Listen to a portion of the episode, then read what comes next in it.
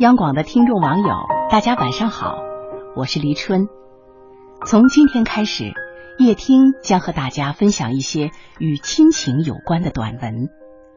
每晚十点，与您一起回味我们的成长。今天，请您欣赏池莉的《当孩子来临》。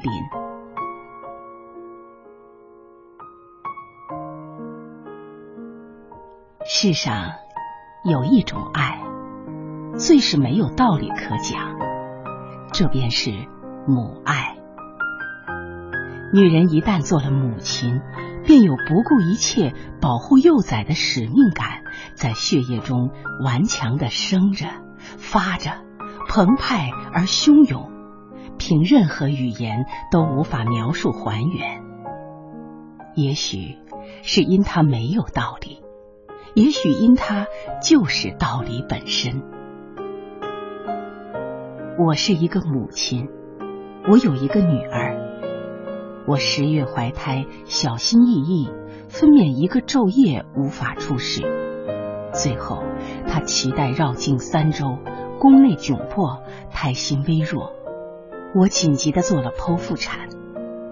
她沙哑的嗷嗷哭着，带着一丝幽怨来到这个世界。从此，这个世界上。便有了一个毛茸茸的、瘦弱的小家伙，是我的孩子了。看着他，我既欣喜又心酸，还生生的心疼。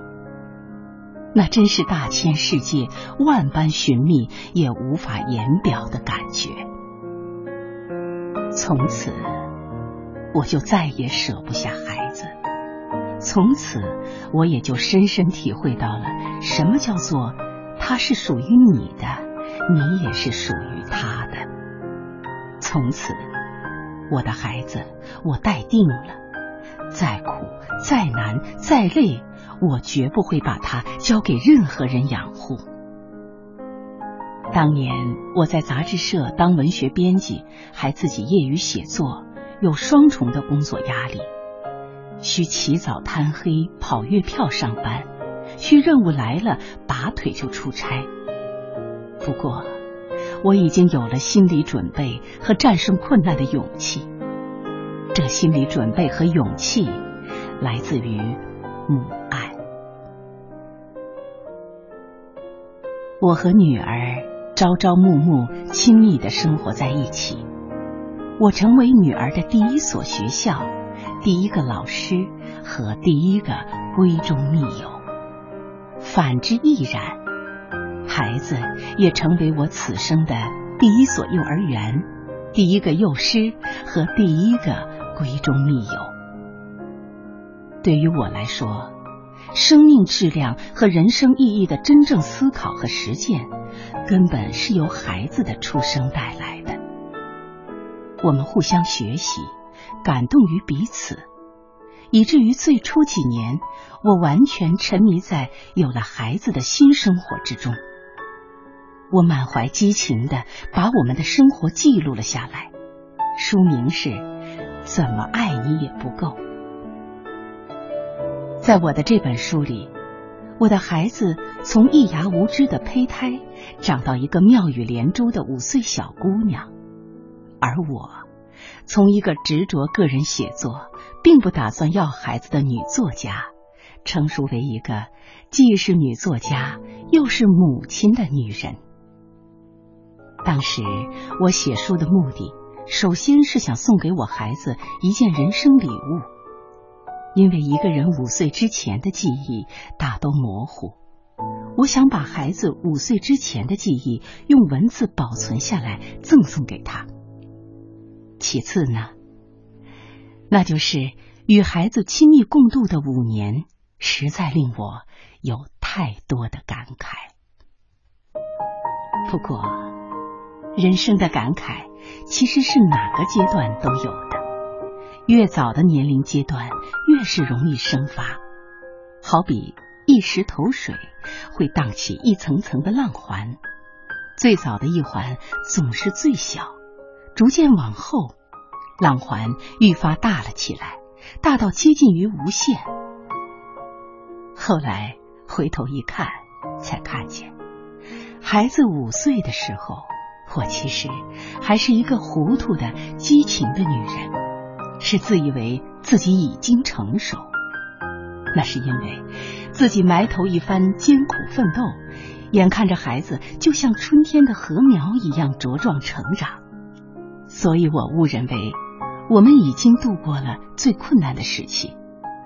因此，在那本书的结尾，我激情莽撞的把自己对孩子发的宏愿白纸黑字写了出来。我这样写道：“只有一点。”我希望我的女儿明白，这就是我深深感谢她给了我另一种生活。我对它没有任何要求。如果它的盛开需要肥沃的土壤，那么我情愿腐朽在它的根下。然而很快。严峻的社会现实让我意识到，自己的诺言是何等胆大与轻率。我是唯愿自己的孩子健康、平安、快乐、幸福。可是，孩子一旦会说话、会走路，就算是进入了社会。社会有社会的标准和要求。再说，现实中意想不到的情况，随时随地都会发生。连我们的家庭，我们自己，以及每个人，也都在发生着难以预料的变化。所有的事情都是那么的错综复杂、矛盾重重。这个时候，我沉重的意识到，把一个婴儿喂养成白白胖胖、能说会走的小家伙，仅仅是万里长征的第一步。一个母亲，哪怕把自己的血肉化作营养，全部灌输给孩子，那都是不够的。到底怎么去做，才不会事与愿违呢？到底怎么去做，我们的爱才能成为孩子进步的台阶，而不是束缚和羁绊呢？那年复一年，日复一日，时时刻刻的与孩子面对现实和人生，处理大大小小的矛盾与问题。我们的言谈举止、举手投足、所作所为，该如何动作才算是真正的爱了孩子呢？我这个母亲，究竟怎么腐朽？才能保证孩子的土地肥沃，从而使他得以盛开呢？孕育这个生命的最初发问，还是又回来了。终极问题总是与孩子的成长如影相随。我一直探索，探索，探索到今天，蓦然一回眸。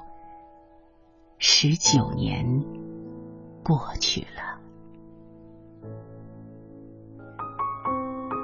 各位听友，父母给了我们生命，同时更给予了我们最简单朴实的爱。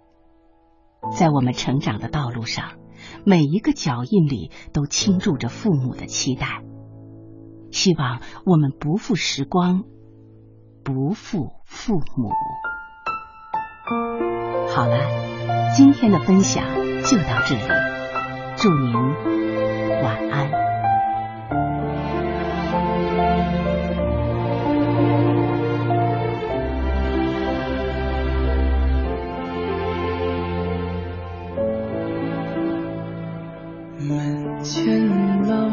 老树长新芽，院里枯木又开花。半生存了好多话，藏进了满头白发。记忆中的小脚丫，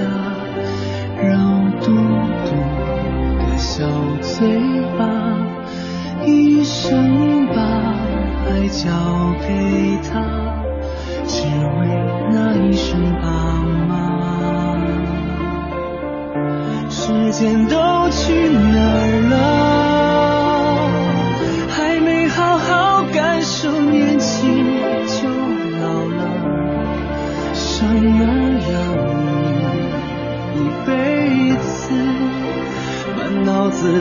是孩子哭了笑了，时间都去哪儿了？还没好好看看你，眼睛就花了，柴米油盐半辈子，转眼就只剩下满脸的皱。